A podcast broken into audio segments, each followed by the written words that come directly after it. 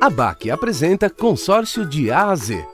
Por que ler o contrato é importante? Ler atentamente o contrato é fundamental ao fechar qualquer negócio. O contrato formaliza o que foi acordado e reúne todos os seus direitos e deveres. No consórcio não é diferente. Você deve checar, por exemplo, se o crédito e o prazo do grupo estão corretos e todos os valores a serem cobrados, como taxa de administração, fundo de reserva, seguros, possíveis multas e outras despesas.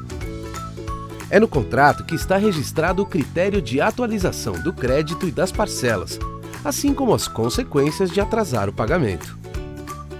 Também é lá que estão as regras de funcionamento do grupo, como método de sorteio, formas de ofertar lance e de apuração.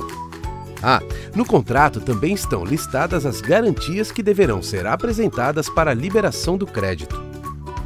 Até a periodicidade das Assembleias Gerais precisa estar no contrato. Aliás, esse é o tema do nosso próximo episódio. Não perca! Para conferir o passo a passo para assinar um contrato de consórcio, acesse o blog da ABAC, abac.org.br/blog.